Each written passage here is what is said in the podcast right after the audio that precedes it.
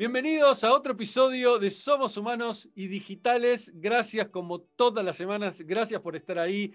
Realmente este, pasó el año volando, no me imaginé sinceramente que iba a lograr mantenerme tan firme en todas las semanas lanzar un, eh, episodio con un entrevistado, más ahora que estoy lanzando también las reflexiones. Así que les agradezco muchísimo, muchísimo que estén ahí. Si ya venís escuchándome eh, seguido, bueno, gracias por estar. Si sos primerizo, si es la primera vez que escuchás este podcast, te invito a que te suscribas tanto en YouTube como en la aplicación que estés utilizando para escucharlo en audio en podcast. Este, pero de nuevo, gracias, gracias, gracias. Es lo único que quiero decirles porque este, que estén ahí es lo que hace que ellos siga, siga, siga utilizando este medio para poder este, difundir voces, este, gente conocida, gente no conocida, poder entrevistar a personas que son líderes cada uno en su ámbito, ¿no? que tienen experiencia y que la pueden compartir y que ese es un poco el foco de Somos Humanos y Digitales, entender cómo detrás de lo digital hay personas y que tienen mucha experiencia para poder compartir entre todos. Así que hoy voy a estar entrevistando a Patricio Cavalli. Patricio es asesor en transformación digital, en eh, marketing digital. Tiene mucha, mucha experiencia en marketing, asesorando empresas de hace muchos años. Ahora nos va a contar su historia, su experiencia. Eh, la verdad que lo conocí a Pato por las redes, por este mundo digital en el, que, en el que vivimos. Así que, pero lo conozco hace muchos años, no es de los que conozco de hace poquito. Ya nos conocemos de hace mucho tiempo por las redes y por cruzarnos por muchísimos eventos. Eh, es un tipo que tiene una mirada muy interesante, escribe para varios diarios, siempre, siempre, todas las semanas nos comparte sus columnas de, de opinión y les recomiendo mucho que lo sigan después en YouTube y que, vean algunos de sus videos, porque lo que más me fascina a mí de Pato es su capacidad de análisis que tiene. Así que, Pato, bienvenido a Somos Humanos y Digitales. Voy a dejar que vos te presentes. Con la, presentación que me hiciste, Isma, ya no tengo más nada que decir. ya, está todo dicho. Eh, nada, pensaba, gracias por, por la invitación, sobre todo, eh, lujazo poder estar en tu, en tu programa. Este, suena, viste, suena viejo eso en tu programa. Suena, programa claro, suena muy a Mirta Legrand, pero es así. ¿Qué es un podcast? ¿Es un videocast? ¿Es, eh, o sea, los podcasts están mutando también a formato video, entonces dije, bueno, me subo a la ola. Es este cúmulo maravilloso de cosas en el que estamos metidos, que vamos haciendo. Eh, y pensaba, cuando hace que nos conocimos, eh, cuando nos conocimos, vos creo que todavía estabas en SICO o algo así, yo te entrevisté para la revista Mercado. Más o menos. Me acuerdo, sí, que viniste a la oficina, sí, me acuerdo, me acuerdo. Una cosa así. Y nos vimos por última vez en un evento en el Hard Rock. No sé si te acuerdas. Ah, pero vos tenés una memoria, sí, me acuerdo, un evento de, de nuestro amigo en común, este, Claudio Estefano. Eh, Claudio de Estefano, exactamente. Un estábamos tomando cerveza y comiendo sanguchitos de salmón gratis es mejor gusto, ¿no? Son más ricos. Totalmente. Cuando no tenés que pagar. Em, y de repente, y después de eso, bueno, nos vimos, creo que arreglamos para ir a correr juntos porque somos vecinos. Después vino, la pandemia. Este carajo, perdón, no sé si puedo usar esas palabras en tu, sí, sí, totalmente. Acá no tenemos, no, no, hay censorship. Claro, por eso vino todo este carajo, toda esta situación y te pones a pensar eso y parece que hubieran sido, no sé cuánto, mil años, ¿no? Y te escuchaba, te escuchaba recién a vos hablar de, este ritmo que venís de un podcast por, por semana este, y, dándole tranco, y qué difícil a lo mejor es, y cuánto mérito tiene eh, cualquiera que puede llevar algo adelante en estas 52 semanas con las que nos quedan todavía, que son como 20, este, de lo que plantea este año y de lo que plantea el año que viene, ¿no? Seguramente. Em, así que, yendo a mí, mi carrera es una carrera como la de muchos de nosotros, siempre metido en el tema de marketing, eh, tecnología, empecé a trabajar en publicidad, estudié tecnología, estudié marketing, estudié eh, humanidades y ciencias sociales, estoy terminando mi MBA con un poco de suerte dentro de unas, unas largas, largas semanas, pero Pero este año. Eh, este año. La meta es este año, ok. La meta es este año. Y mi trabajo tiene que ver con tres cosas, que es básicamente eh, recibir o escuchar a profesionales independientes, muchas veces son profesionales que trabajan dentro de compañías pero que necesitan algún asesoramiento personal, o empresas, y sobre todo grupos de trabajo de distintas áreas de empresas, y ofrecer tres cosas que es lo que trato de ofrecer yo, digamos, contexto, claridad y sentido. Es decir, tratar de poner las cosas en perspectiva, decir, bueno, esto esta situación X, X eh, que tiene que ver siempre dentro del barrio de nuestro barrio, tecnología, marketing, marketing digital y sus distintos cruces con lo que tiene que ver con psicología del consumidor, consumo, contexto económico, contexto social, tratar de darle a esa persona o a esas empresas cierto nivel de perspectiva y cierto nivel de contexto. Y a partir de ahí hacer lo que hacemos todos los, los que estamos en advisory o llamarlo como que aquel rol de advisor no, existe en Argentina tanto. No, no tanto. Eh, estamos más metidos en el paraguas, en la enorme avenida del consulting, que es investigar un tema que necesita alguien, analizar y aconsejar. Y hoy en cómo, día, cómo, llegaste, ¿Cómo llegaste al mundo de, asesoría, de consulting? O sea, ¿cuál, es tu, digamos, tu trayectoria que te lleva hoy a este lugar? Me fui llevando me fue llevando las distintas circunstancias. Es decir, la última vez que trabajé, mis últimos dos trabajos fueron una, una empresa de tecnología, eh, una empresa Quadion Technology, una empresa que yo quiero mucho. Trabajé casi seis años como gerente de marketing, eh, pero a medida que iba avanzando en ese rol, te, me iba dando cuenta que tanto clientes como el mismo, los dueños de la empresa, es una empresa de 50, 60 personas, iba teniendo más, como mucho más un rol de consigliere en ambos lugares que de alguien que estaba detrás del SEM, el SEO eh, y, cómo está el algoritmo de conversión, etcétera, etcétera. Que lo hacía, pero el rol trataba de que fuera otro. Después de eso pasé a otro empleo, a otro trabajo que duré muy poco, no hubo, no, hubo fit, no funcionó. Em, y a partir de ahí, eso fue en 2017, lo que recibí fue un buen consejo de alguien que me dijo, mira, vos en realidad lo que haces es reducís grandes temas muy complicados a expresiones muy concretas muy simples y muy sencillas. A pesar de que en mi cabeza todo es una gigantesca ensalada, ¿no? Y, complico yo solo, pero tomando ese consejo fue que dije, ok, ¿a quién le puedo, a quién puedo ayudar con esto?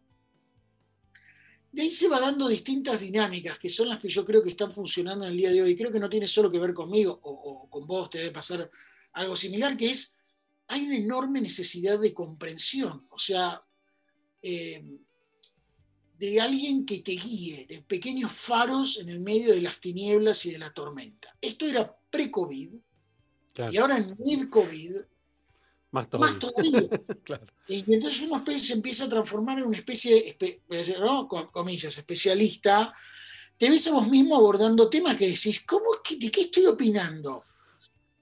¿Cómo, ¿Cómo, debería ser la, la, comunicación de la vuelta de las personas a esta empresa que tiene 400 personas? ¿Cómo les comunicamos que algunos grupos van a empezar a ir? Cuando empezás a tomar ese problema, que es un problema claramente de comunicación, si querés de marketing, empezás a trabajar con el área de comunicación, pero después con el área de recursos humanos. Y el área de recursos humanos te va a plantear otro problema, y ese otro problema que es, bueno, ¿qué hacemos con las sillas que les mandamos a sus casas? ¿Se las pedimos que las devuelvan o no las devuelvan? Entonces ahí entras en un tema de recursos humanos. Y te entras en un tema de recursos humanos, entras en un tema de propuesta de valor para el empleado. Y esa propuesta de valor para el empleado a lo mejor te lleva a cuestiones y empezás a tocar distintas áreas de una compañía y empezás a darte cuenta de cómo un determinado problema, más un grande o más chico, hace orbitar distintos problemas y distintas áreas. Esa interdependencia es la que yo creo que nos, puede dar una ventaja, yo creo que comparativa. No me interesa que sea competitiva porque me parece que no es el momento de competir en términos de competir, de, liquidar al otro. Eh, sí, competir por un negocio, lo que sea, pero es el momento de ese viejo concepto, ¿te acordás que estudiamos en los 90 de la competitividad? claro, la competencia, claro. Sí, la competencia. Bueno, tiene un poco que ver con eso. Ver cómo podés sumar distintos saberes y tratar de transformarte en alguien que va uniendo distintas puntas y va ayudando a distintas personas a encontrar un nombre, un norte y un rumbo común. Y lo otro que yo creo que también hay es, eh, creo que hay una cuestión etaria, creo que hay una cuestión de edad donde vos empezás a llevarte mejor con los niveles de estamentos decisionales más altos, los C-level, los directorios, la gente que tiene capacidad ejecutiva, que necesita soluciones rápidas y poco tiempo, y el middle management que está mucho más metido en esa lucha interna de quién le dijo que a quién, que a mí por lo menos no lo puedo manejar, no lo sé manejar, me cuesta muchísimo, fue uno de siempre uno de mis grandes problemas. Eh, cuando trabajé en grandes empresas. Sí, clarísimo. Y, Pato, ¿qué crees vos que en base a lo que, a lo que venís viendo y lo que venís escuchando y, trabajando con empresas, ¿dónde crees vos que está el mayor... Hay cosas que son obvias, ¿no? Pero por ahí otras no tanto. El mayor dolor en el zapato eh, en esta pandemia. Eh, la mayor problemática que se encontraron las, compañías, este, más que nada las que no, las que no venían justamente eh, dándole la importancia necesaria a, lo digital, ¿no? Y que se encontraron de golpe con este nuevo mundo. Yo creo que, mira, seleccionar un pain point, un dolor, es como siempre complicado. Sí, más que nada un factor común, quizás, no sé si un pain point, pero un factor común. Claro, porque si vos, si lo ponemos, nos ponemos a verlo, hoy tenemos tres crisis simultáneas. Una crisis epidemiológica, la, sublimás, viste, te olvidás, pero ahí afuera hay un virus. Puede mandar un respirador en cualquier momento. Eh, nos. Eh, dos, hay una crisis económica muy profunda y, es en todo el mundo. No tenemos claro. claro, no tenemos a dónde mirar. Eh, ya no sirven esas comparaciones, aunque sean ridículas de vieja, de feria, de no, porque en Alemania, vos decís, señora, esto es Argentina, no compare con Alemania. Pero, pero ya tampoco está esa meta comparación. Y la tercera crisis tiene que ver con una cuestión social. Eh, y no estoy hablando solamente de la Argentina, es todo el mundo. Sí, sí, eh, es todo el mundo. Yo estaba recién hablando con un colega que está en Inglaterra. Me dice, otra vez tenemos para seis meses. Le digo, ¿de qué? De encierro. Y ya les dijeron, gente, seis meses de encierro. Pero abrieron todo de golpe y abrieron todo de golpe porque necesitaban capturar un poco de ingreso del turismo. Inglaterra, España, Italia, Francia. Eh, entonces, yo creo que el principal pain point en este momento es esta sensación de, de licuadora que hay en la mente de los empresarios de no saber realmente para dónde mirar y cuál es el problema a atacar. ¿Es el problema económico? ¿Es el problema financiero de la empresa? ¿Es el problema con el, del, del consumo del consumidor? ¿Es el problema de los recursos humanos? ¿Es el problema de la tecnología? Y ahí es donde sí se mete de lleno este tema de la transformación digital, que venimos hace cuántos años diciendo, gente, guarda, y ahora te pasó el, Belgrano carga por arriba, y vos decís, a mí me da mucha pena, pero por otro lado también es darwiniano. Yo veía todos estos restaurantes que están cerrando, ¿no? y no voy a ir a ningún punto en especial. especial. Pero, ¿cómo es que hay restaurantes que cerraron y restaurantes que el día 10 de la pandemia o el día 20 de la pandemia ya estaban sellándote la comida en una bolsita termosellada y mandándotela a tu casa por o, por teléfono. Sí, sí, sí. Capacidad de adaptación, ¿no? Es eso. Capacidad de adaptación. Entonces, si vos antes eras un local que no, ah, no, yo, eh, vos vivís en zona norte, hay un negocio también de como una casa de comida, un restaurante muy famoso, muy canchero. ah, no, reservaciones nosotros no tomamos. Ah, no, por Rappi nosotros no enviamos. Ahora te piden por favor que vayas, estaciones el auto y le pidas bueno, me llevo una hamburguesa, ponerlo lo que sea. ¿sí? Eh, no por suerte no se fundieron, porque detrás de eso hay muchas personas que pierdan el laburo. Claro, claro, obvio. Pero decir, ¿cómo no, ¿cómo no te adaptaste antes cuando hubo tantas señales? Lo único que hizo COVID y todo, la cuarentena sobre todo, es maximizar la inversión de quien había invertido y maximizar el riesgo y el, peligro claro. claro, de quien no había invertido. Es como en toda inversión. Invertiste, no invertiste y, una situación te lo potencia. Entonces, yo lo que creo que tiene mucho que ver con esto, lo que está pasando. Em, mucho empresariado todavía choqueado, y te estoy hablando de estudios de abogados, médicos, el tema del trabajo, y este wishful thinking de que, bueno, cuando esto termine y podamos volver a salir, aun cuando esto terminare y pudiéramos volver a salir, que a, volver a la, misma, a la misma realidad. ¿Cuándo volvés a la misma realidad? ¿Cuándo volvés? ¿Cuándo volvés, ¿Cuándo volvés a ir de vuelta a un cine con gente pegada al lado? Ah, Suponete que hay una vacuna y te aseguran que la vacuna es impecable y te la pusiste y no te agarras absolutamente nada, ni una fiebrecita, ni nada. y, que, no tiene efectos secundarios. Nada, Viene el decano de Oxford y te dice, man, me la puse yo y se la di a mis hijos, quédate tranquilo, ok, te banco. Tengo ganas de ir a pegarme con gente en una cola de supermercado, uno acá, otro acá, otro acá, otro acá, otro acá, otro acá, otro acá. Tengo ganas de ir de vuelta a un museo. Yo me acuerdo la última vez que fui al Malva a ver esta, esta exposición tan linda y por suerte tan masiva que hizo Leandro Ehrlich. ¿Te acordás la de la pileta? No fui. Eh, ah, bueno. me la perdí. Bueno, hubo dos cosas buenísimas. Una que la exposición era, bueno, yo desde punto de vista artístico no la puedo criticar, pero parecía muy buena y además fue muy masiva y eso siempre es bueno. Pero lo que tenía de embole era que hacías media hora de cola afuera, media hora de cola la... Una hora y media de cola, yo con mis dos chicos, ¿sí? Para llegar a la pileta, hice cinco minutos de pileta, por yo me tuve que ir. Quiero volver a vivir esa experiencia. No, claro. Bueno, tal vez en cierta medida a lo mejor sí, pero no estoy tan seguro. No estoy tan seguro de querer hacer cola en un cine o en un restaurante. No sé si tengo ganas de volver a vivir eso. Ni hablemos de los aviones, o sea, olvídate, subir un avión, no, por Dios. ¿Cómo va a ser tan, raro ese regreso, ¿no? la sola idea de subirte a un avión, que ya era psicótica antes, ¿no? o de tener un viaje de negocios donde tenías que salir de tu casa, levantarte a las 4 de la mañana, llegar al aeroparque, de 6 a 3 horas antes, que te revisaban, pues, te, desnudaban, que los zapatos, que esto, que lo... Acordate lo que era, ¿quién extraña eso? Nadie, man, nadie extraña ni el subte, ni el bondi, ni el avión, ni dormir en un hotel, hacer un check-in en un hotel, que tenés que dejar las valijas, que después de las 2 de la tarde tenés que entrar, que no sé qué, que la, la hora, el cuarto, lo tenés que hacer el check-out a las 10 de la mañana, que tengo que tener un llamado a la mitad de la noche, porque no. Ya está, eso se terminó. Sí, sí, muchas de esas cosas. Mira, el otro día justo di una charla para, para CITE. Eh, CITE es, la organización que nuclea a todas las empresas de de, turismo corporativo, ¿sí? y, justamente hablábamos esto, que el negocio de ellos definitivamente va a mutar, porque ya no todo el mundo va a elegir la opción de decir, hacemos un evento físicamente en... No, ahora se va a venir un híbrido, este, muy interesante, ¿no? Que, en, algunos casos muchas empresas van a elegir hacer el híbrido por una cuestión hasta de costos. O sea, sí.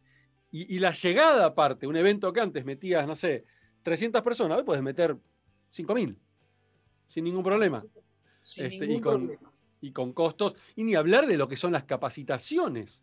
¿sí? Yo estoy haciendo ahora un curso con Jerry Garbulski de hábitos, ¿sí? que arrancó el, hace dos domingos atrás y es la segunda edición. La primera edición, mil personas metió. Mil personas en Zoom, ¿sí? una locura. Eh, yo pensaba, mirá, si ese evento lo hacía físico, el costo que implica meter mil personas en un lugar. ¿Y dónde las metes? ¿Dónde las metés? ¿Dónde conseguís un lugar para mil personas? Primero, encontrar ese lugar. Segundo, los costos que implica. O sea que ya de por sí el curso no podría haber salido lo que salió, tenía que haber salido mucho más caro. ¿Cuánto le hubiera quedado de ganancia? Digo, ¿y acá qué costo? Digo, me pongo a pensar, ¿qué costos tuvo Jerry? Una cuenta de Zoom este, upgradeada a la versión este, para hacer webinars.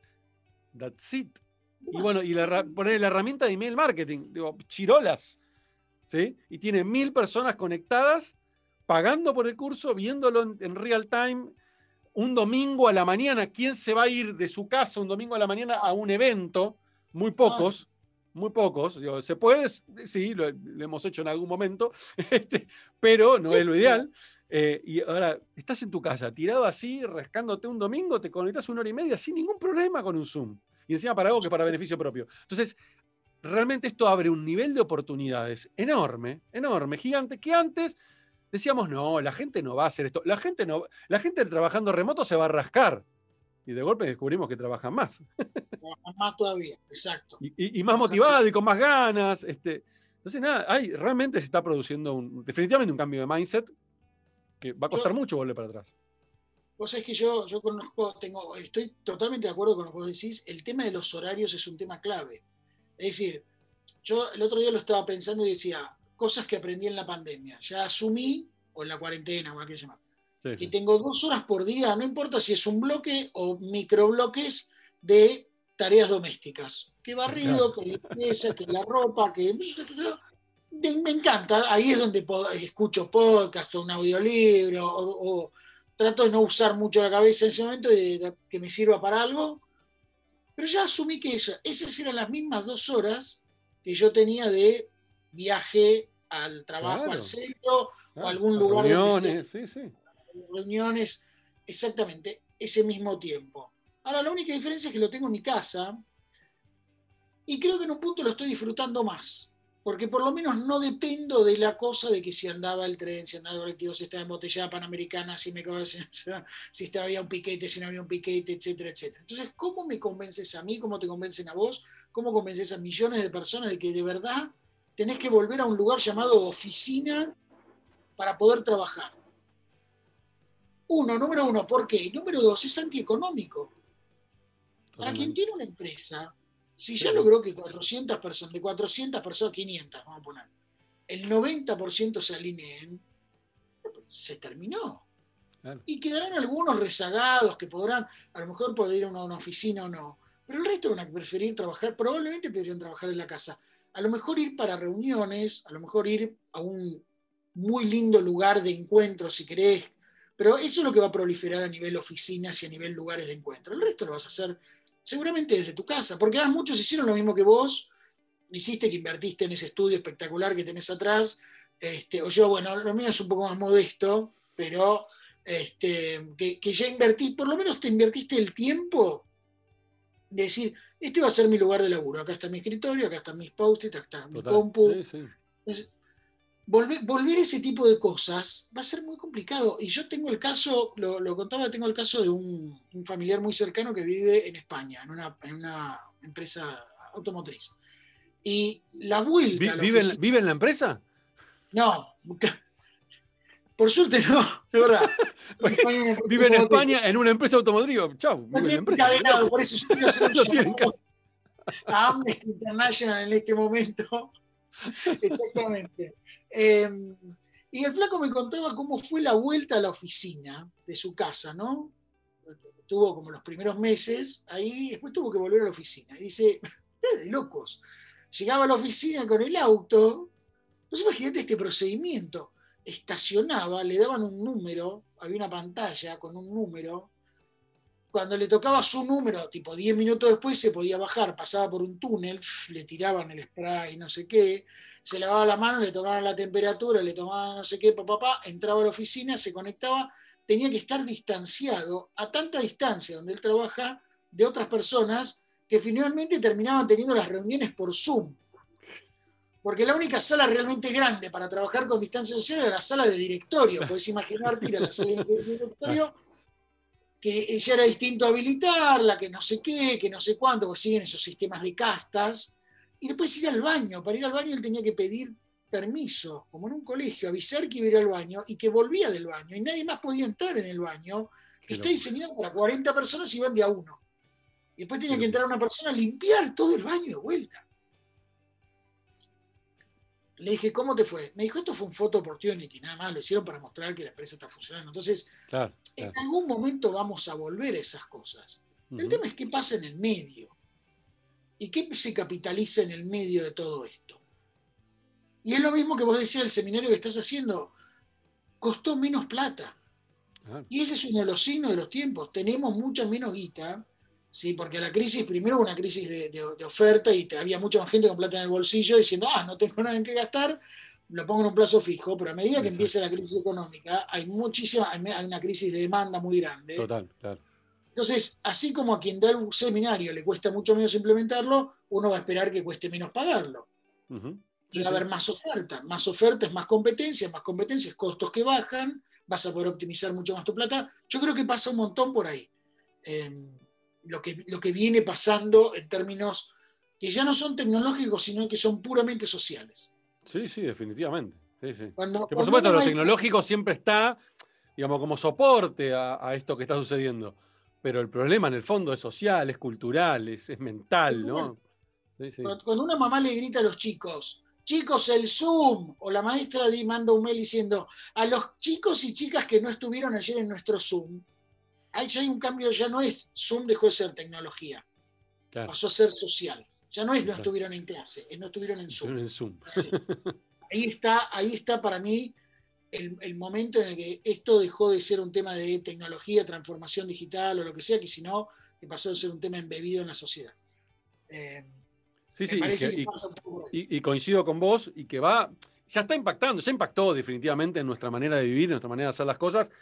Eh, y, lo, que va, lo que va a seguir impactando, ¿no? Porque yo creo que esto está generando en el fondo una transformación tan, tan fuerte, tan fuerte en nuestras costumbres, en nuestra forma de hacer las cosas, que creo que así como aparecieron estas oportunidades, como el caso que nombramos recién de Jerry, por ejemplo, con, el, con su curso, eh, cada vez más se van a empezar a aparecer otro tipo de oportunidades, así como también eh, hay ciertas cosas que son imposibles de reemplazar, ¿no? O sea, digo, una fábrica, y sí, necesita de las personas por ahora este, para poder operar. Digo, después, bueno, eh, empezar cada vez más en esta exponencialidad que estamos viendo, cada vez más será común empezar a ver robots y quizás las personas desde las casas gestionando esos robots desde consolas, ¿no? Desde su computadora, este, digo, porque también va a pasar eso, ¿no? Hasta en el ámbito de la, digamos, más físico, ¿no? Este, eh, se, van a empezar a producir cambios. Ahora, eh, el, tema también está en cómo, cómo nos preparamos mentalmente, psicológicamente, eh, no solamente para ahora, sino para todo lo que se va a venir, porque además lo que está pasando es que la gente, digamos, los empleados, los colaboradores, las nuevas generaciones que se están subiendo ahora al mercado laboral, van a cambiar por completo sus pretensiones y su manera de hacer las cosas. Le van a exigir otras cosas a las compañías. Ya lo venían haciendo, ya, ya teníamos centennials que venían con otro tipo de, digamos, de, mentalidad para laburar. Imagínate post pandemia, o imagínate ahora en la misma pandemia. van a venir otro tipo de exigencias que las empresas van a tener que poder prepararse para poder solventar esas exigencias. Y yo creo que en muchos casos, en muchos casos, esto muchos lo van a ver como un beneficio, lo van a ver como una, como una oportunidad enorme, otros lo van a ver como una resistencia. Y el tema acá es, eh, es detectar o, poder darse cuenta en qué lado me estoy parando y si estoy preparado para poder ganar esta pulseada de alguna manera este, al futuro o me quedo en mi resistencia y nada, y va a ser mucho más difícil poder salir después. A ver, yo veo, yo, la verdad que yo creo que la, resistencia es inútil, es, es, como para, viste que hay un momento de todas estas, un momentos en que tenemos que parafrasear a Einstein o a Steve Jobs, algo, voy a parafrasear a Einstein cuando él escribe en su paper. Que después hay que chequearlo, viste, si realmente lo dijo Einstein, porque es un quilombo. Porque leí el paper, aunque no entiendo un carajo de física y menos escrito en inglés, pero quería chequear que esta frase fuera real. Y está en sus primeros tres párrafos que dice, el debate es superfluo. ¿sí? Ah. Así empieza su famoso paper de los campos electrodinámicos y demás. Y ahí yo creo que la resistencia y el debate sobre la transformación y la entrada brutal de la tecnología es completamente superfluo. Realmente, o sea, ponerse a discutirlo es perder el tiempo. Sí, sí, totalmente. Es como decir, bueno, no, ah, no, no llueve. Sí, bueno, ¿sabes qué? Llueve, vos no puedes hacer nada al respecto.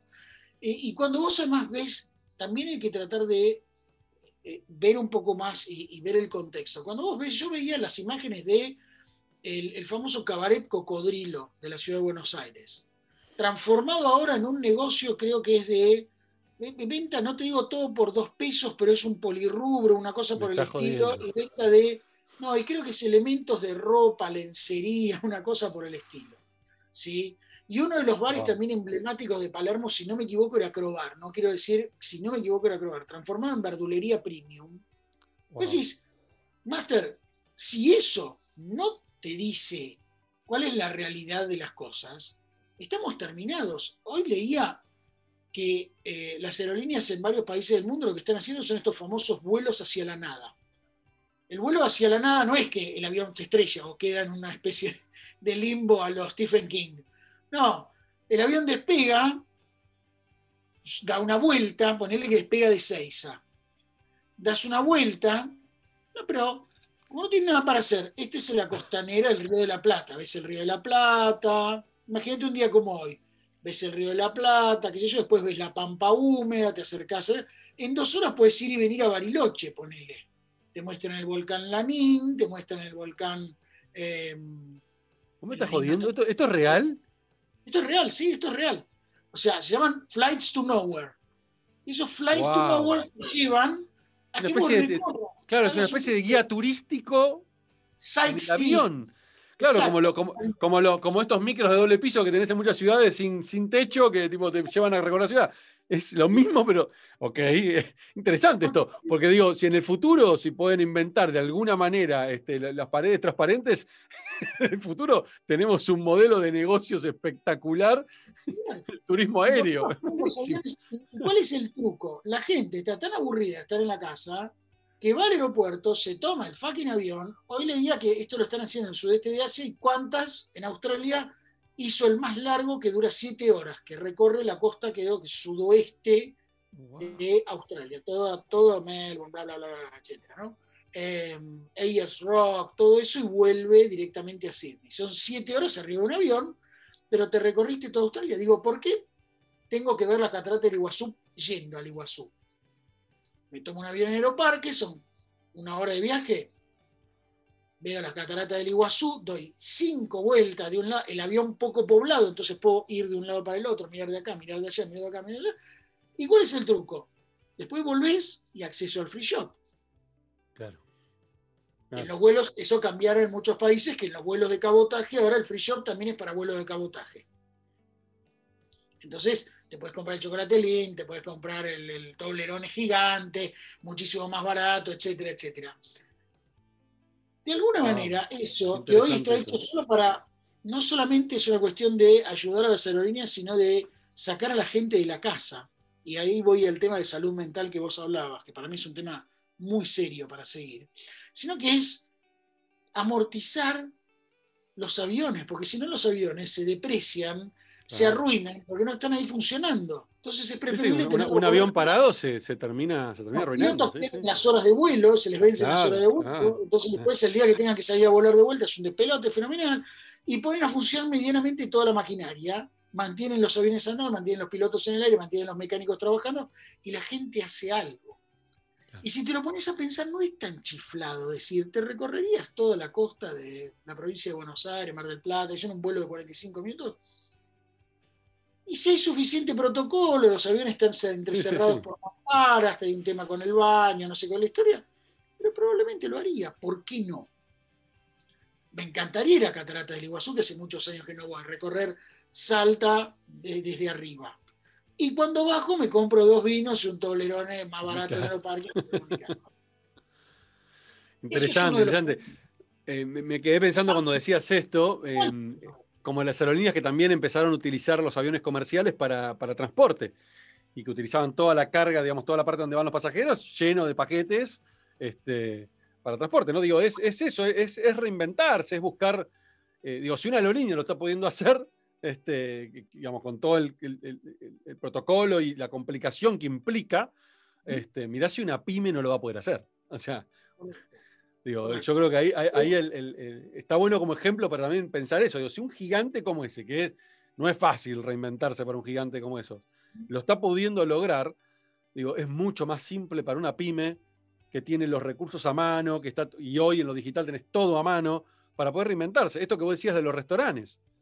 O sea, era tan simple como decir, listo, pedido ya, dale, vamos, rap y vamos. Esto, de hecho, lo hemos visto en varios restaurantes de lujo que no hacían delivery, que ahora en la cuarentena están haciendo delivery. Y yo no me quiero imaginar, me gustaría ver la facturación, pero me, puedo arriesgar a decir que proporcionalmente podrían estar facturando mucho más todavía que con el local lleno. No te, no te sabría decir la facturación, pero sí te puedo, me, me, jugaría mucho decirte que por lo menos el punto de inflexión, el, el break-even, están muchísimo más cerca. Estoy seguro que van a estar en break-even y a lo mejor hasta su rentabilidad es mayor. Solo por una cuestión de costos. Está bien que después si, tuvieron que echar gente o no tuvieron que echar gente, si mantuvieron el staff de mozos o no, es distinto, qué sé yo. Ese es el gran problema que tienen, digamos, eh, la gastronomía, que haces con, con las personas. Pero si vos pudieras hacer solo cocina y takeaway, está. Yo, eh, los locales que yo conozco que solamente hacen takeaway están vendiendo y facturando, pero. Sí, a lo pago, sí, sí. Como, como nunca antes. Y esto le ocurre a las pymes, pero también les ocurre mucho a los, a los, a los profesionales. Yo lo veo mucho con abogados, con médicos, y el tema de la telemedicina. Claro, eh, tremendo. Antes que un médico te atendiera online, era una cosa muy, muy extraña de ambas partes porque estábamos habituados a ese ritual, ese protocolo, que a, esa, a esa liturgia de llegar al lugar, al, consultorio, te recibían. Esperar una hora que te atiendan, a pesar de que tenías turno para la hora anterior. Para las 4, el turno para las 4 es a las 5, pero si llegabas a las 5 lo habías perdido. Y sale el médico con el guardapolvo blanco, ¿cómo te va? Patricio, sí, ¿cómo te va a pasar? Sentate, ¿qué te trae? Hoy son 10 minutos. A ver, ¿qué tenés? No, no te preocupes, hacete tal cosa, hacete tal otra. Listo, buenas tardes, mucho gusto. yo creo que el 80%, aparte de los diagnósticos de un, médico generalista, no requieren ni siquiera tocarte. No ni nada. Son cuatro sí, tienen que saber.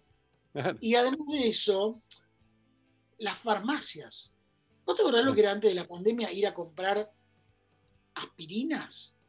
Era como si fueras a comprar explosivos plásticos. Yo creo que era más fácil comprar, sí, necesito plutonio enriquecido. ¿Y qué quiere hacer? Voy a hacer una bomba atómica. Ah, bueno, era más fácil que en una farmacia. Que si estaba la firma, que si tenía la misma lapicera en el escrito que en la firma, que si estaba bien el número de O de galeno eh, o Minto, lo que fuera que tuviera de obra social o prepaga, lo que tuviera Que si tenía el sello, que si había sellado, que si que firmar nombre, dirección, apellido, teléfono, que el troquel, que era, ahora agarras la foto, te la manda por WhatsApp. Manda vos por WhatsApp, en los 30 minutos tenés la cosa en tu casa. ¿Me decís que eso no se podía hacer antes?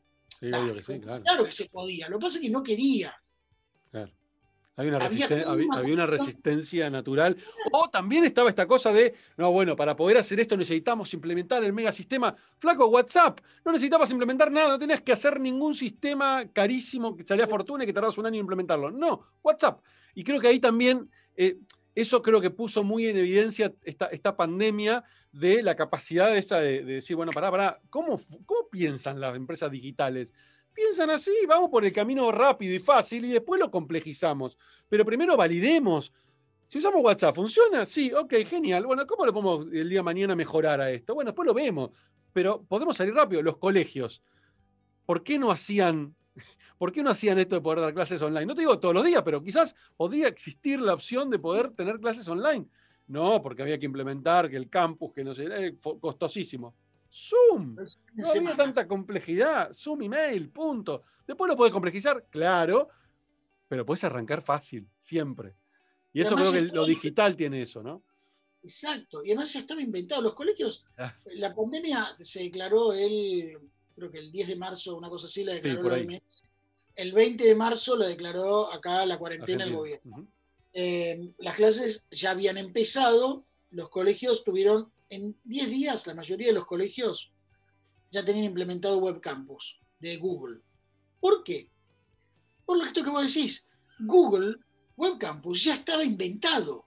No es que tuviste que ponerte a pensar la plataforma y entonces no. Es como que me digas, tengo que ir, no sé, de acá a Córdoba. Y ya está inventado autorruta, avión, suponete. Ya estaba ahí. No teníamos necesidad. Entonces era una cuestión de subirse. Ponele, ¿por qué los colegios no podían dar clase para los chicos que tenían una cámara en las aulas para que los chicos que estaban enfermos pudieran seguir por lo menos una parte de las clases? No te digo todo, suponete que en, tiempo normal, ¿sí? O los alumnos. ¿Por qué los alumnos universidades? No, tenés que viajar. Entonces, yo tenía compañeros que venían venían desde el interior todas las noches, vengo de, Dolores, yo vengo de... No, no, los que se mudan directamente. Yo, tengo mudan. yo tengo mis primas que viven en, que, son de, oriundas de Treleu, ¿sí? Y se fueron a vivir a La Plata para estudiar.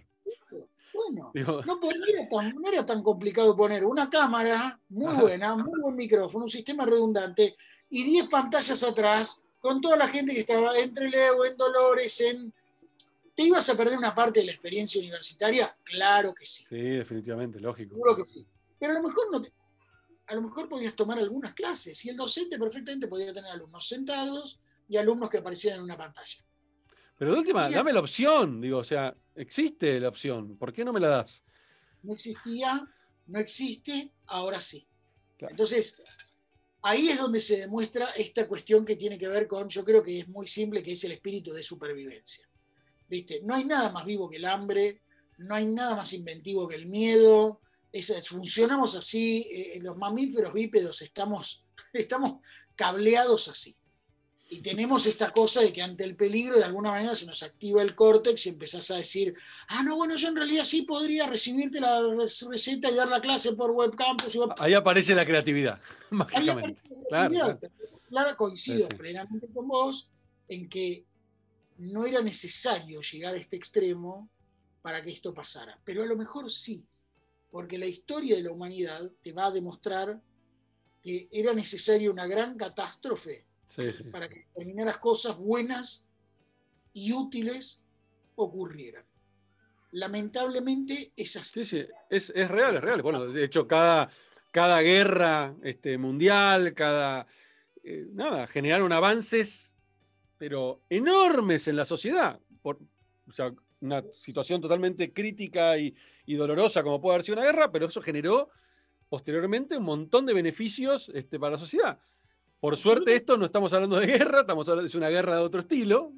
Nos podemos meter en el mundo paranoico. Este, puede ser que esto esté provocado o no, no lo sabemos, pero no importa, lo que digo es eh, lo que nos toca vivir, pero la realidad es que también movilizó a toda la humanidad a hacer cosas impensadas. Antes una vacuna, vos no podías esperar resultados hasta en cinco años.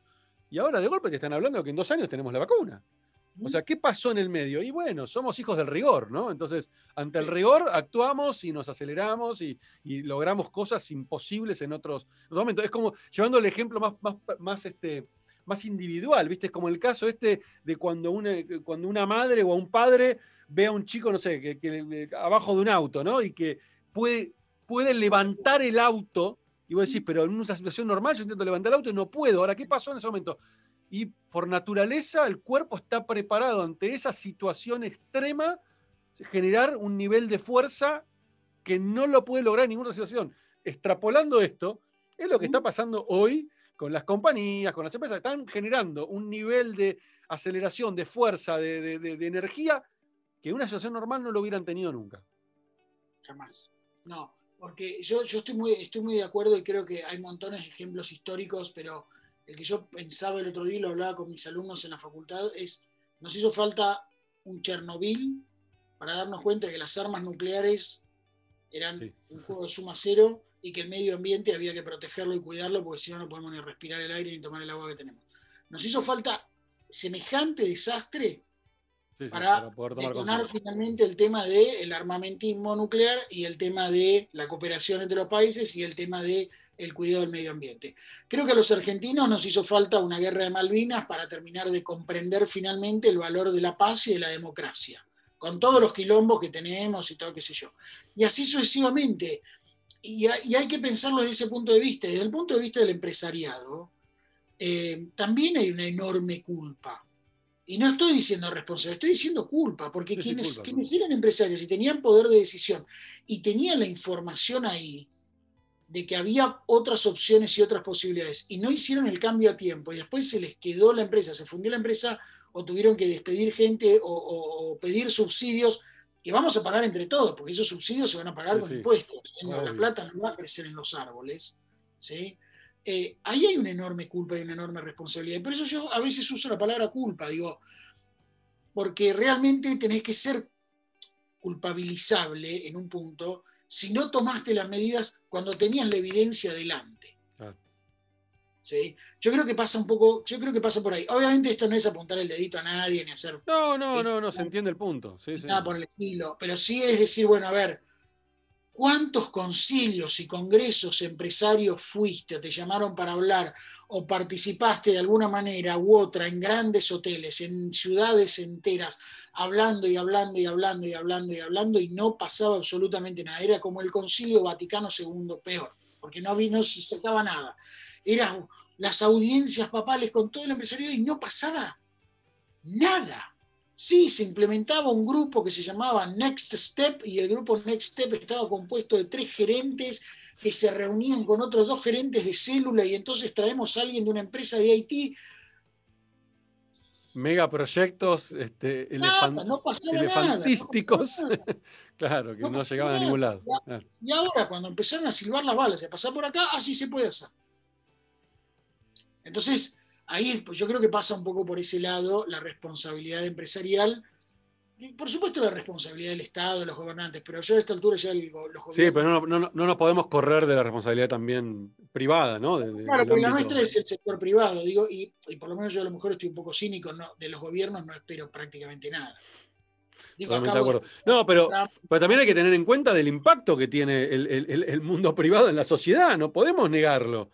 Y cada vez más, digo, cada vez más porque cada vez hay más corporaciones mega gigantes que tienen una capacidad, bueno, ni hablar en el mundo digital, ¿no? O sea, Facebook, Google, tienen una, una, una incidencia en nuestra vida que no somos conscientes a veces de lo dependientes que, nos estamos volviendo de, más del ámbito privado que de los gobiernos.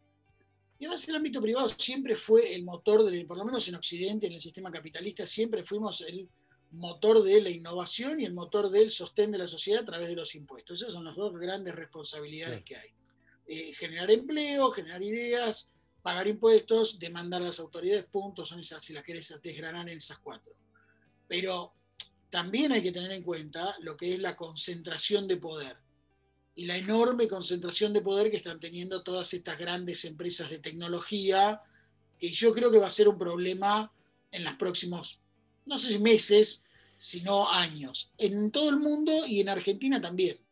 Digo, no es tan casual que un Moyano haya ido a apretar a Mercado Libre y no al Banco Galicia. Y si te pones a ver la evaluación, Banco Galicia está ganando también muchísimo dinero. Y perfecto, me parece bárbaro, felices todos. Sí, pero el impacto que tiene. Claro, hay símbolos. Mercado Libre lo atacó la patota de Moyano, creo que no hay otra forma de poner lo que pasó esa noche, porque es un símbolo.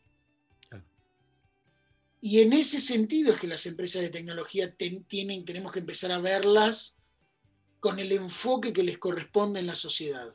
Lo mismo los neobanks, lo mismo la fintech, lo mismo eh, lo que tiene que ver con bueno, los seguros online, etcétera, etcétera. Toda esta, toda esta cuestión que está ocurriendo en el mercado de seguros, banca y finanzas. ¿sí? Totalmente de eh, acuerdo. pero fíjate que la, empresa ahora de la que más se habla, el unicornio y todos estos apodos zoológicos que le ponemos, es, es, una empresa de logística ¿sí? y de e-commerce. Llamalo como quieras, e-commerce a fin de cuentas es logística sofisticada. No es un banco, no eran los grandes tótems de la sociedad, es una empresa que lleva y trae cosas. Bueno, no nos olvidemos, digamos, todo el, todo el modelo de mercado pago, digo, toda la parte. No, no, no, por eso, no lo estoy minimizando para nada. Lo que quiero decir es que si te pones a pensarlo 20 años atrás, era una empresa que ah, llevaba entre cosas, punta a punta, de llevar el punto A al punto B de la forma más eficiente y más rápida posible. ¿Cuáles eran los íconos, los tótems de la sociedad empresaria? Bancos, energía, construcción, eh, finanzas y seguros. Y de repente un día decís, pero estos tipos... Son todas tecnológicas. ese es el rol que tienen y ese es el tamaño que tienen y ese es el, lugar de, gravitación que tienen que tener en la sociedad y en la economía. Y a partir de eso lo que hay que hacer es tratar de crear un ecosistema, no te lo voy a explicar a vos, la importancia de un ecosistema emprendedor. Sí, bueno, eh, gran, tema, gran tema, hoy más que nunca, creo que la mayoría de los países lo están entendiendo, Argentina pareciera como que le cuesta. Voy a, invertir roles. Me cuesta, no quiero, no, sé, no, sé si tengo ganas de meterme en temas políticos, ¿no? Este, porque prefiero evitar. pero, pero definitivamente siento que em, eh, Argentina sigue todavía eh, con una mentalidad feudal, ¿no? Con una mentalidad eh, de antaño, ¿no? Este, donde, donde no terminan de comprender el, el, impacto justamente de lo que estamos hablando, el impacto que tiene la economía del conocimiento. Este, y digo, ya lo ves reflejado en, las cosas que están pasando. Esto de ahora, el impuesto este que tenemos ahora del 35% de las compras que se hacen con tarjeta de crédito, em, sin tener en cuenta que hoy todas, las, todas las empresas, pero vamos a ponernos en las pymes, que son las que más le duele el bolsillo, eh, hoy las pymes cuando pagan publicidad la pagan en dólares. Absolutamente. Vos querés pagar publicidad en Facebook y Facebook te cobra en dólares, con lo cual de la nada ya estaban pagando un 30% adicional y ahora con esto están pagando un 65% adicional. ¿Cómo calculas el ROAS ahora? Digo, se te fue todo al corno. Muchas de estas empresas van a dejar de pautar, no pueden seguir pautando. Tienen que buscar soluciones alternativas que, no, no, son tan fáciles, lo sabe perfecto. Entonces, Ah, creo yo que, todavía em, eh, hay, hay, un nivel de, ignorancia a nivel gobierno, a nivel este, estatal, de, cómo funciona nuestra industria, em, que lamentablemente con este tipo de decisiones Ah, lo único que están haciendo es poner más, más trabas, más palos en la rueda y que más empresas este, sigan pensando en irse del país, ¿no? O sea, esa es la realidad. Más empresas se quieran ir, más empresas cierren, más empresas se achiquen. Sí. Sí, yo estoy muy de acuerdo con vos. Y, y, hay un tema que no nos damos cuenta, que es la Argentina, a ver, yo creo que la principal, y en esto no me quiero poner chauvinista ni nada por el estilo, todo lo contrario, vos me conocés, quienes me conocen saben que soy bastante drástico con esto. Todo lo contrario de lo que voy a decir. Pero Argentina, una de sus principales producciones es cerebros argentinos, que por alguna razón es como el maíz, ¿viste? Cuando cae del camión, si cae del lado de la tierra, germina y del lado del, asfalto no germina. Yo creo que cuando un cerebro cae en la Argentina es raro que germine, de alguna manera, pues, pero cuando cae afuera en general progresa. Y en muchos países, fíjate la cantidad de publicidad y avisos y grupos de WhatsApp, etcétera, que estás viendo sobre Uruguay.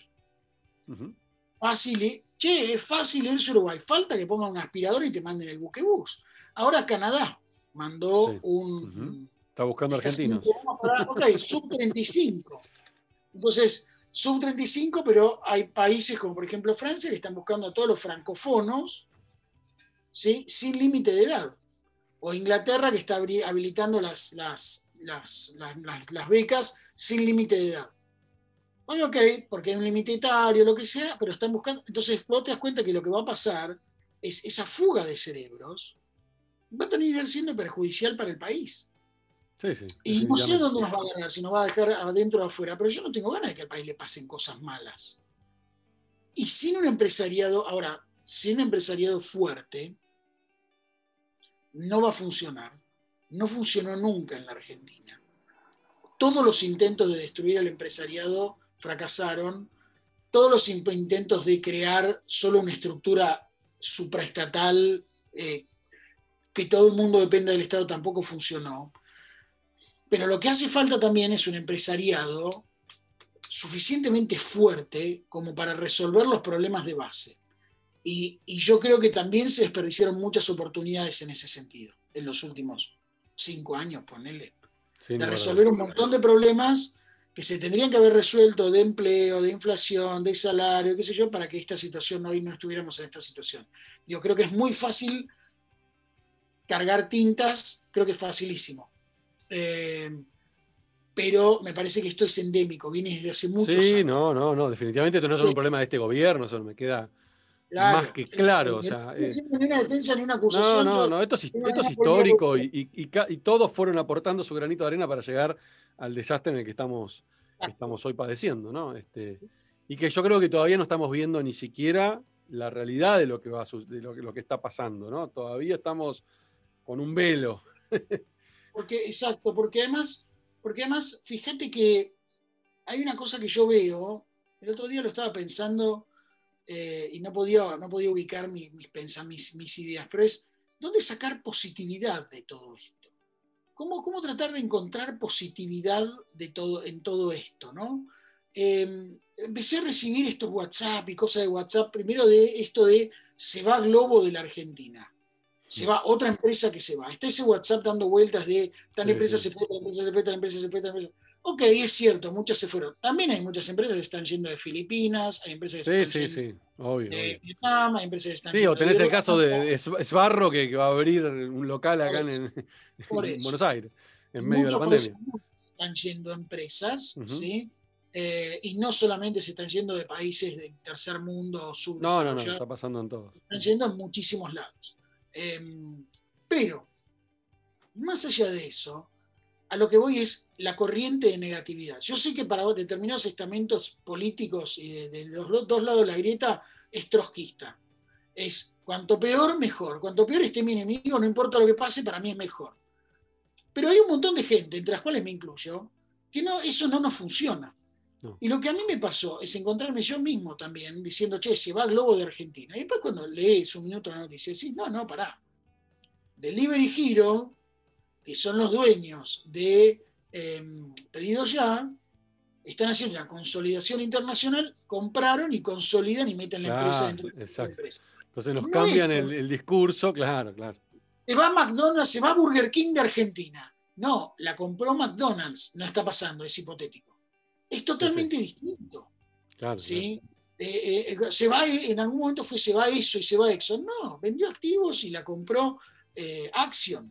Y así es, a lo que voy es esa corriente de negatividad. Después empezaron a estar estos WhatsApp de que tal día de septiembre se viene un corralón a la compra de dólares y no va a haber compra de dólares y entonces no se va a poder comprar dólares y la mar en coche con los dólares y qué sé yo. Y que la última vez que hubo un corralito cayó el gobierno. Y...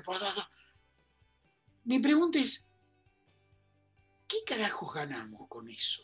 Sumándonos a eso. Yo no digo que vivimos en la aldea pitufa ni en el planeta de los ositos cariñosos.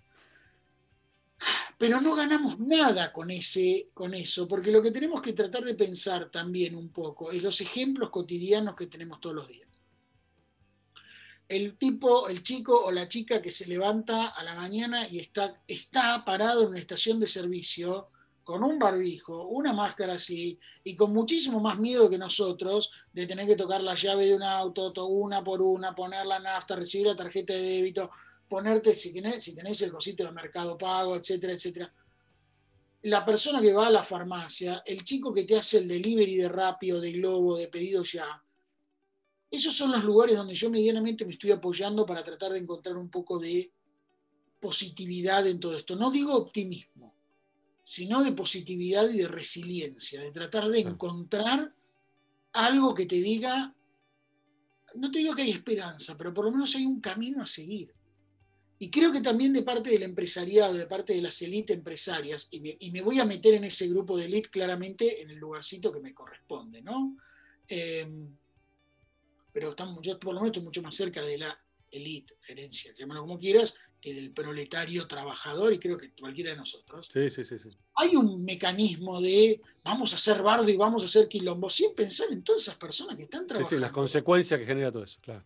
Que son mucho más ejemplares que nosotros y deberíamos poder ir, así como en un momento aplaudimos a los médicos, pero no se les aumentó nunca el presupuesto, ni antes, ni durante, ni después. Pero bueno, también así como decís, qué bueno el chico de Rappi, tomarlo como ejemplo, no es una cuestión de aplaudirlo, sino de tomarlo como ejemplo. Y cada vez que vas a WhatsAppear alguna cosa que sea pensando en crear una catástrofe. El para qué, no, también el para qué, para qué, para qué hago esto, qué, quiero lograr compartiendo esta, esta negatividad, qué, efecto pretendo lograr. Claro, es eso, es eso. Porque tenemos un rol de responsabilidad y no estamos subiendo a asumirlo porque creemos que en la pérdida del otro hay una ganancia para nosotros. Puede ser, pero es micromolecular. La gran, el, gran tejido va a terminar saliéndonos mal, no va a funcionar. ya lo demostró en los últimos años de la Argentina. Entonces, creo que pasa. coincido con vos en esto, Pato. Se, sale de esto este, pensando de manera positiva y buscándole las buscando las oportunidades y dejar de quejarnos, dejar de centrarnos en lo, en lo, en lo malo, ¿no? En lo que, porque si no, este, lo único que vamos a lograr es seguir viendo, aparte, aparte cuando empezás a, meterte en lo negativo y a hablar en cosas negativas, lo único que después empezás a ver son cosas negativas. Esa es la realidad también, ¿no? Te sintonizás con eso y no parás de ver cosas negativas. Entonces es también cómo logramos, este, eh, cómo logramos hacer el hábito, justo eh, asociándolo al curso de, de, Jerry, es cómo logramos hacer ese hábito ¿sí? de poder pensar de manera positiva. Y yo creo que, y ahí, y ahí, y ahí me gustó algo muy lindo, que, muy interesante que vimos en, el curso, que tiene que ver con esto de todos los días, ¿sí? Hacer algo, pero mejorarlo un 1%. Algo chiquitito. Si vos querés decir, ok, hoy empiezo a, este, a trabajar en mi proyecto, pero si pretendés ya que en una semana ese proyecto esté listo y ya te estés ganando millones, no vas a poder lograrlo, o miles, o lo que sea lo vas a lograr de a poquito, porque si no te vas a frustrar. Entonces, todos los días un 1%, y es el interés compuesto, ¿no? Es el ejemplo del interés compuesto. Si yo todos los días mejoro un, interés, un, 1%, pero no de lo que hice originalmente, sino de lo que hice ayer, cuando me quiero dar cuenta en un año, 37 veces logré mejorar eso que estaba haciendo. Y de esa manera se logran las cosas. Digo, si yo me hubiera puesto, por ejemplo, lo llevo al caso del podcast, si yo me hubiera quedado con las primeras métricas que veía, los primeros resultados de los primeros podcasts que, generé, y hubiera cerrado el podcast. Digo, che, no me escucha nadie, no me ve nadie, nadie lo comparte, nadie me comenta, la puta madre. Y no, dije, no, no. Voy mejorándolo, voy diciendo, bueno, ok, el audio, esto, bueno, ahora me compré un micrófono, ahora, bueno, ahora lo quiero hacer video, ahora empiezo entrevistas, y pero no soy bueno entrevistando, no me importa, y bueno, me, golpearé, y, y cuando me quise dar cuenta, nada, llevo ahora, no sé, 50 programas grabados. O sea, ¿qué pasó en el medio? Y todos los días fui generando un 1% más. ¿sí? Fui mejorando de a poquito hasta que en algún momento, listo, esto me siento cómodo y ahora lo disfruto y ahora ya no es un... Antes al por ahí era, uy, no grabé nada esta semana y ahora que... Era un, era un problema no grabar el podcast. Y ahora es, para mí, es un disfrute absoluto. Pero no fue de la noche a la mañana. Pasaron casi un año en el medio. Que nada que valga la pena en la vida es de la noche a la mañana. Exacto. Pero la única manera, creo yo, es esto que vos decís, es, ponerte en positivo, en vez de pensar en negativo, porque también puede pasar al revés, ¿no? Un 1% peor todos los días. Es que yo, claro, no, estoy hablando de, exacto, yo no estoy hablando de, de nuevo, de pensar que estamos en la aldea pitufa, salgo sin máscara, eh, ando en patinete de contramano por Panamericana, nada, nadie haga nada estúpido, por favor, ni yo tampoco. ¿Entendés? La situación es muy grave, muy compleja, muy larga, muy difícil, es a nivel global, es, es una situación inesperada, es un cataclismo. ¿Para que voy a correr a BB-8 porque se me está cayendo? Ah, bien, Cobró vida, cobró vida. Ahí está. bien. Buenísimo. Em, esto a mí me lo explicaba un, profesor de historia que tuve hace unos años y el otro día estábamos charlando. Me dice, Patricio, esto es lo que en historia se llama un cataclismo. El cataclismo es no una catástrofe ni un desastre, que son eventos que cambian las cosas que yo, sino que el cataclismo es un evento masivo que, se aplica a la mayor parte de una comunidad, esa comunidad puede ser el mundo entero, y que cambia por completo el eje de la historia. Eh, hay cataclismos que son buenos, si querés, el descubrimiento de América, por ejemplo. Bueno, no, no tanto para los descubiertos, por eso. Claro. A medida que lo iba diciendo, me di cuenta que es el momento que decís. Te vas a comer unas cuantas puteadas, Haces una estupidez y la dijiste nomás, y quedó grabada y no la vas a editar. Pero, suponete, esto es un cataclísmico. Estamos todos metidos en el mismo bote. Nuestros líderes no tienen ni idea de qué hacer.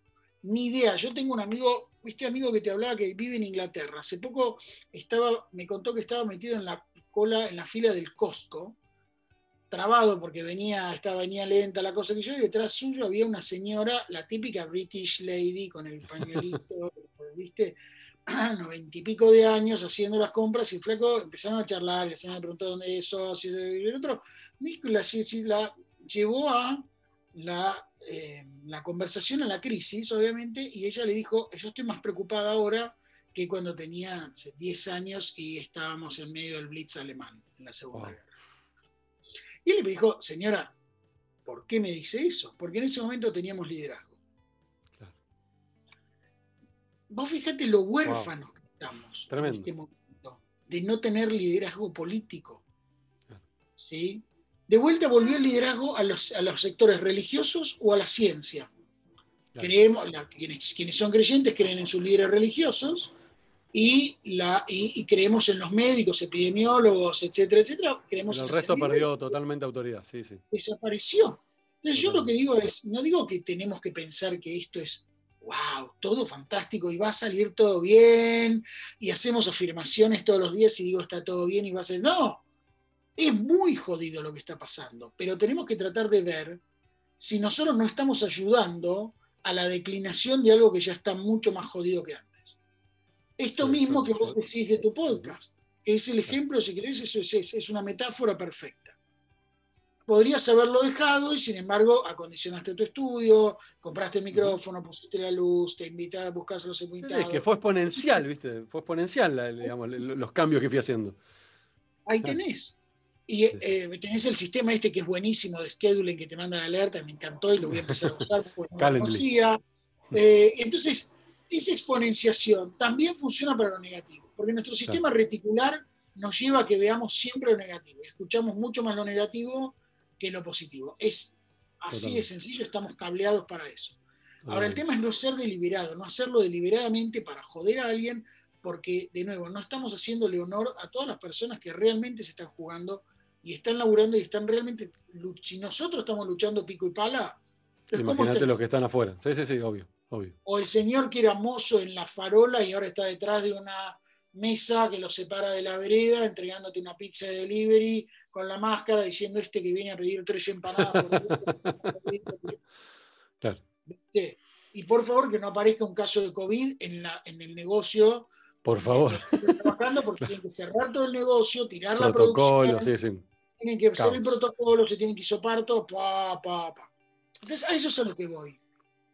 Pato, eh, siempre para cerrar, siempre para cerrar eh, los episodios del podcast me gusta, así como soy un fanático de todas estas cosas nerds, te voy a invitar a que te sientes acá en el lugar del doc, ¿sí? En el lugar del doc, este, es, este, este, es, el autito del, de la 1, ¿no? De la primera película que tiene el, gancho para... Exactamente.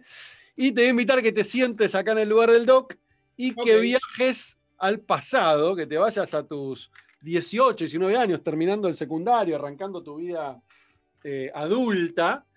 ¿Y qué edad tenés, Pato, vos? 47. 47, ok. Te vayas de los 47 a los 18, 19 y le hagas, le digas al de 18, 19, ¿sí? Algo. ¿Qué le dirías? Y viceversa. El de 18, 19 te tiene también que decir algo vos. Tenés esa oportunidad, un minuto para decirle, para que se digan algo mutuamente. Ok. A mi, a mi 18, 19 yo le diría, eh, hacé, lo mismo que pensás hacer, pero cuida un poco mejor tu... Eh, no, no, quiero decir tu dinero, porque no es un tema de dinero, tu capital y tu capital intelectual y tu capital en general, amistades, un montón de cosas, y, y acércate más rápido al mundo de la tecnología. Eh, creo que eso hubiera sido un gran consejo. Em, y mi 18, 19, ¿qué me diría a mí? Em, me diría, flaco, hay una, hay, una, hay una, mujer que gusta de vos, que, no te, que te vas a dar cuenta too late.